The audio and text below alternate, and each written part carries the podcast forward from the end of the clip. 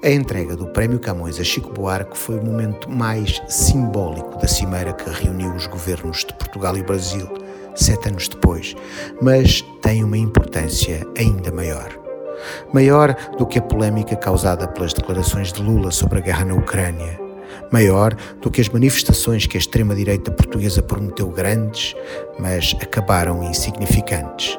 Maior que as palestras da Casa da América Latina em Lisboa os diálogos de Alemar do FIB ou a cidadania da língua da Associação Portugal-Brasil 200 anos. Maior do que o sucesso dos 13 acordos assinados que elevam a relação de Portugal e Brasil a outro patamar. Esse momento mágico, a entrega do Prémio Camões a Chico Buarque, longamente refletido nos espelhos do Salão dos Atos do Palácio Nacional de Queluz, onde Dom Pedro nasceu quarto e morreu primeiro, 34 anos depois de ter transformado o mundo, tem uma importância ainda maior. O prémio, finalmente entregue a Chico Buarque, coloca Portugal e o Brasil em um tempo novo, onde tudo parece ser agora possível, numa nova era de juventude.